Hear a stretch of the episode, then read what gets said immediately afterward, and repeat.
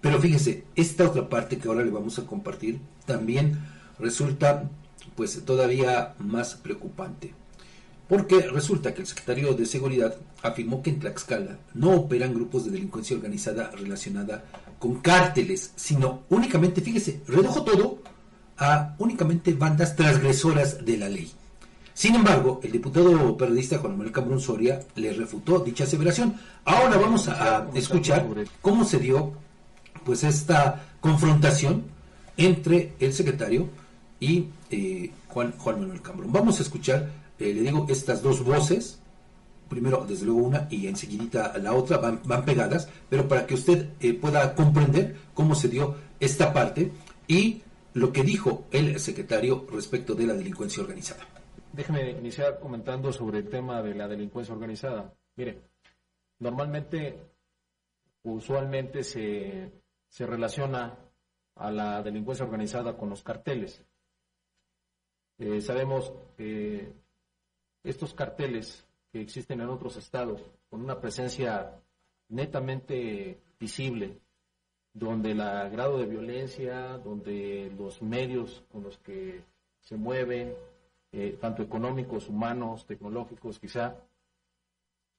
Eso aquí en Tlaxcala no, no hay, señor eh, diputado. ¿Cómo le vamos a llamar a estos grupos? Estos grupos son bandas transgresoras de la ley. Son grupos que se dedican a, a, cometer delitos diversos.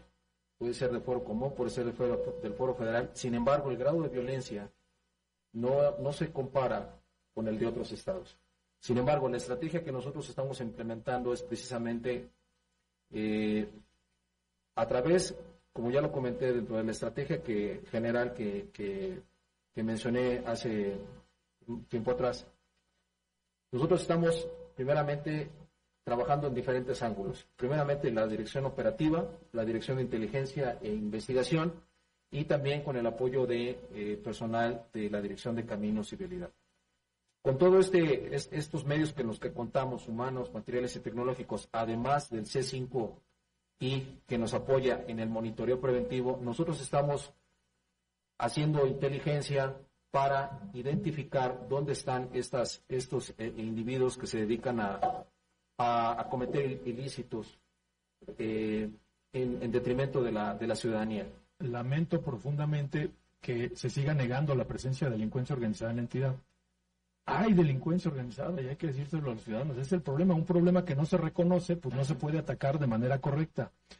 La Ley Federal contra la Delincuencia Organizada dice en su artículo segundo, es delincuencia organizada cuando tres o más personas se organizan de hecho para realizar en forma permanente o reiterada conductas que por sí o unidas a otras tienen como fin o resultado cometer alguno de los siguientes delitos.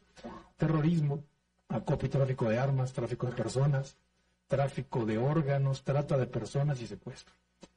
Hay trata de personas en Tlaxcala, todos lo sabemos, lo vemos, está en la zona sur tremendamente documentado, con casos que ha sido internacionalmente dados a conocer, con gente sentenciada en Nueva York, por ejemplo, gente de Tlaxcala. Claro que eso es delincuencia organizada, las 750 personas que fueron encontradas en Zumpantepe, que fueron liberadas en Coajumulco, eh, que eran trasladadas, migrantes trasladados, pues eso requiere una tremenda logística de algún grupo delincuencial que pues están organizados para trasladar esa cantidad de personas que necesitan una, una gran operación económica y de diversa índole.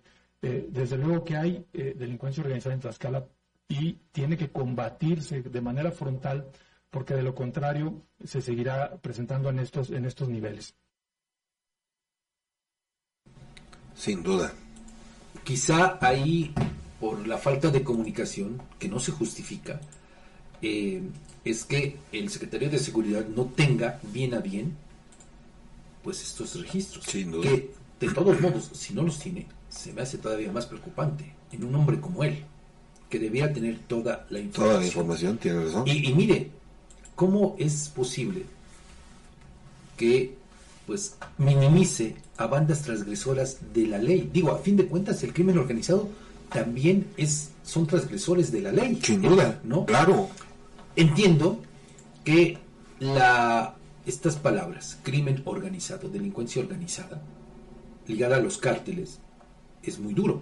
Son palabras muy duras, muy fuertes, pero coincido con lo que dice el diputado Cambrón. Y, y no por otra cosa, sino porque lo hemos visto. Efectivamente, hay bandas de tratantes, de lenones, de proxenetas, que no son, que no surgieron en esta administración. Eso hay que decirlo. Esta parte de el tráfico de migrantes, pues también no puede hacerse nada más por una sola persona. Claro. Y eso es delincuencia organizada, de acuerdo con las definiciones que prevé la propia ley en la materia, Cierto. ¿no? Los narcolaboratorios. los narcolaboratorios, las bandas dedicadas al gochicoleo, El las bandas de narcomenudistas, Claro. que tanto, bueno, por lo menos eso fue lo que nos dijo y lo que escuchamos el año pasado en voz del anterior titular, de Ramón Celaya, Sí. que se estaba combatiendo sobre todo en la zona de Calpulalpan. Los tarjeteros. A eso me, ga- me- me ganaste. Esas bandas también de tarjeteros colombianos, Sí. prestamistas con eh, fines de extorsión, pues también es delincuencia organizada. Por supuesto. Eh, no se trata nada más de algún grupo que pues se dedique a vandalizar. No, son situaciones más complicadas. Incluso el año pasado eh, le dimos a conocer eh, también, y el antepasado, Edgar, como el propio gobierno federal reconoció eh, y habló sobre delincuentes vinculados a cárteles Cierto. detenidos o por lo menos vinculados, gente vinculada con esos cárteles y de aquí de- de- del Estado. Sí. No solamente eso, estudios del Instituto Belisario Domínguez del Senado de la República también dieron cuenta sobre eso. Otra empresa privada, y le digo esto lo tengo presente porque aquí se lo dimos a conocer, otra empresa privada, ahora no recuerdo su nombre, pero también habló sobre la presencia de por lo menos tres grupos delincuenciales aquí en el estado, entre ellos la familia michoacana, el cártel eh, Jalisco Nueva Generación y el cártel de Sinaloa. De Sinaloa. Entonces, minimizar todo esto a solo bandas transgresoras de la ley, Pero te, te acordarás incluso cuando aparecieron algunas las narcomantas. narcomantas, claro que sí, que también, también se se minimizó y que, y que eso refleja obviamente la presencia de grupos del crimen organizado. Y como dice Juan Manuel Cambrón, Fabián, perdón, te interrumpo, eh, el, el hecho de minimizar o de querer eh, hacer eh, invisibles estos grupos no va a resolver nada, ¿no? pues es, es que además Se tiene que reconocer pues, por- es, es claro. como si no existiera, Porque entonces no vas a encontrar una estrategia definitivo. que permita enfrentar y acabar con, con este cáncer. Es- eso, eso es, es lógico. Por. Un problema que no se reconoce, pues obviamente que no vas a tener elementos, Edgar, ni tampoco una estrategia para, pues, terminar con Totalmente de acuerdo. ¿no? Sí, Pero, sí, sí, pues ahí están, ahí están los, los datos. Bueno, eh, cierto, algunos delitos son del fuero federal, pero, a fin de cuentas, Edgar, a la gente común, pues no le importa si son delitos del fuero común, del fuero federal, porque a fin de cuentas Es la hay- inseguridad que la gente Exacto. vive y percibe, sin duda. Exacto. Sí. Esa es una realidad. Bueno, los comandos estos que han atracado casas, Edgar, ¿Cierto? ¿no? También, y que además, o sea, por lo menos dos, y que tú lo, tú lo has referido, lo acabas de mencionar, Fabián, actúan con un modus operandi, o sea, característico. Muy similar. No, no, eh, eh, ello quiere decir entonces que hay un grupo dedicado a este ilícito de manera muy específica y especializada.